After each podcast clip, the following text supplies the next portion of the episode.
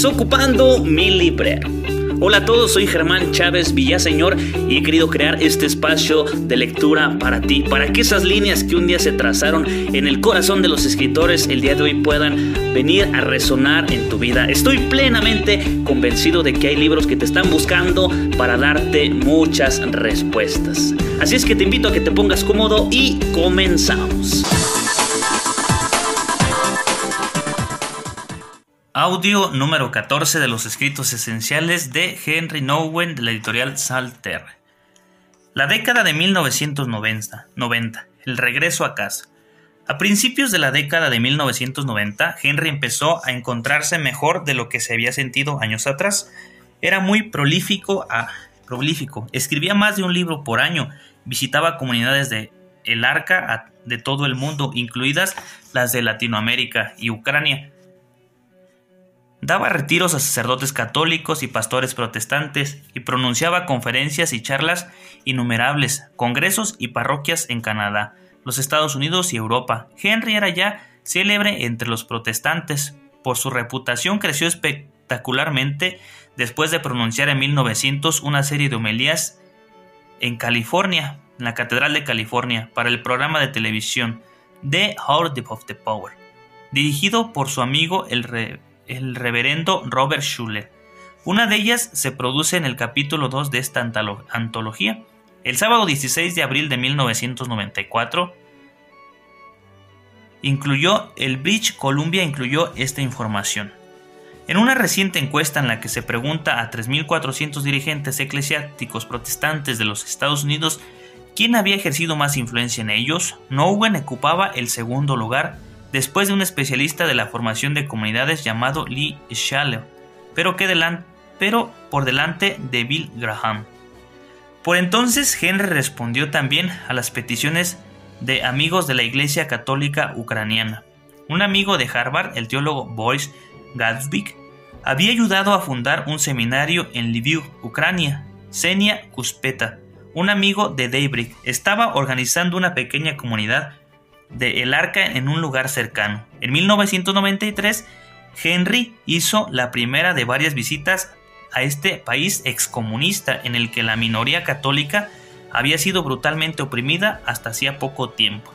Henry escribió, visitamos un orfanato para niños pequeños. En sus caminatas, hermosos rostros menudos nos miraban con tanto deseo de atención, amor y cuidado que sentí que debía llevarlos a todos conmigo y fundar un nuevo hogar del arca en aquel lugar. La inquietud natural de Henry y su amor a la gente lo llevaron continuamente a nuevas culturas y a hacer nuevos amigos. En un viaje a Europa se encontró casualmente con un circo en el que actuaba la familia de trapecistas Radley. Estaba tan conmovido por su gracia y las bellezas atléticas que se presentó a sí mismo a ellos, a su vez advirtiendo su profunda estima. Le pidieron que los acompañara en una gira. En las siguientes visitas a Europa, Henry trató, siempre de pasar algún tiempo con la familia Reutler. Alguien preguntó en una ocasión a Henry si, se había convertido en pastor de la familia y él respondió rápidamente, no, en realidad ellos son mis ministros. es, impresionante. Yo creo que a veces una parte de nuestros ministros eclesiásticos precisamente es eso que, que no nos sabemos pueblo, que no nos sabemos también cristianos Mm, claro que no dejamos de ser o no dejan de ser ministros, pero nunca se nos olvide que somos humanos, eh, que somos de carne y hueso, que sí, llevamos o sí se lleva un, gran don, pero somos vasijas de barro que llevamos ese don tan sagrado y somos frágiles. Continuó. Henry vio en los numerosos, en los numerosos del trapecio, vio en los números del trapecio una metáfora espiritual extraordinaria Aquí sus guías espirituales fueron los Rodley. Le sugirieron que observara atentamente cómo la trapecista se arrojaba al aire al tiempo que su compañero iba a su encuentro en el columpio. Observa, le decían, cómo él es el único que agarra y ella se deja agarrar. La trapecista que se lanza al aire no debe tratar de agarrar al portón, al portor, solo tiene que extender sus brazos y dejar que éste la sujete por las muñecas. Henry sintió que esta imagen reflejaba la esencia de nuestra relación con Dios. En el camino espiritual debemos lanzarnos hacia Dios y después confiar en que Dios nos agarrará. Sí, llenos de preocupación tratamos de agarrar a Dios o de controlar cómo Dios tiene que agarrarnos. Podíamos o podemos caer. Andamos manoteando cuando solamente tenemos que estirar las manos para que Dios nos tome. Obviamente no nos va a dejar caer, obviamente no va a decir, ay, ¿dónde estás? Hoy no te voy a alcanzar. Claro que sí. Lo único que, que nos toca a nosotros es estirar las manos y dejar que Dios nos tome. La estancia de Henry en el circo expresaba el cambio de conciencia e identidad personal que estaba experimentando a principios de la década de 1990. Al tiempo que escribía un diario sobre su vida en el circo, empezó a preguntarse cómo podía escribir sobre esta experiencia de una forma nueva. Durante años sus amigos en Daybreak habían bromeado diciendo que pese a quien había escrito muchos libros, en realidad había escrito el mismo libro una y otra vez. sí, sí lo creo. Henry supo tomar a bien la broma. Sabía que el estilo sencillo y pastoral de sus escritos servían de alimento para miles de personas, pero también sentía que había otra parte de sí mismo más profunda que quería romper con las convenciones y la identidad pública que él había creado. Las artes habían desempeñado un papel importante en la formación de Henry y en este momento se preguntaba cómo aportar una experiencia artística mayor a su vida espiritual y a su vida pública. Profundizó su amistad con artistas como el documentalista inglés Bar Javington, el pianista neoyorquino Lorin Hollander, el personaje estrella de los programas de televisión infantil Mr. Rogers y el pintor Nick Bury por Stephen Howley. Empezó a colaborar a colaborar un grupo de artistas cristianos que estaban lanzando una nueva revista llamada Imagine en 1993. Publicó en ella un artículo sobre un nuevo amigo escultor, Steve Jenkinson. Este artículo es insólito entre los escritos de Henry, porque en él casi no usa un lenguaje teológico. Desde el principio hasta el fin se centran en Steve y su obra, con un mínimo de interpretación espiritual, como si quisiera transmitir el mensaje de que la verdadera creatividad es intrínsecamente sagrada. Con sus amigos de Canadá, California y Nueva York, disfrutaba de las oportunidades de escuchar conciertos, visitar exposiciones de arte o ir al teatro, y en su lista de lectura siempre había biografías de pintores y músicos. Antes de morir, Henry había conseguido el compromiso de un nuevo editor para que trabajaría con él en el material sobre el circo. Era un editor que había secundado la intención de Henry de explorar caminos nuevos en sus escritos. A principios de 1992, Henry había dicho, en cierto modo, mi conciencia se ha extendido. Esto no me preocupa, pero reconozco que es un nuevo mundo y puede ser aterrador. Percibo hasta qué punto he juzgado a los demás pensando, yo soy católico y tú no lo eres, pero deberíamos, pero deberías serlo. Se ríe. Yo soy blanco y tú no lo eres, o también yo soy varón y tú no lo eres. Todas estas divisiones y barreras se han derrumbado.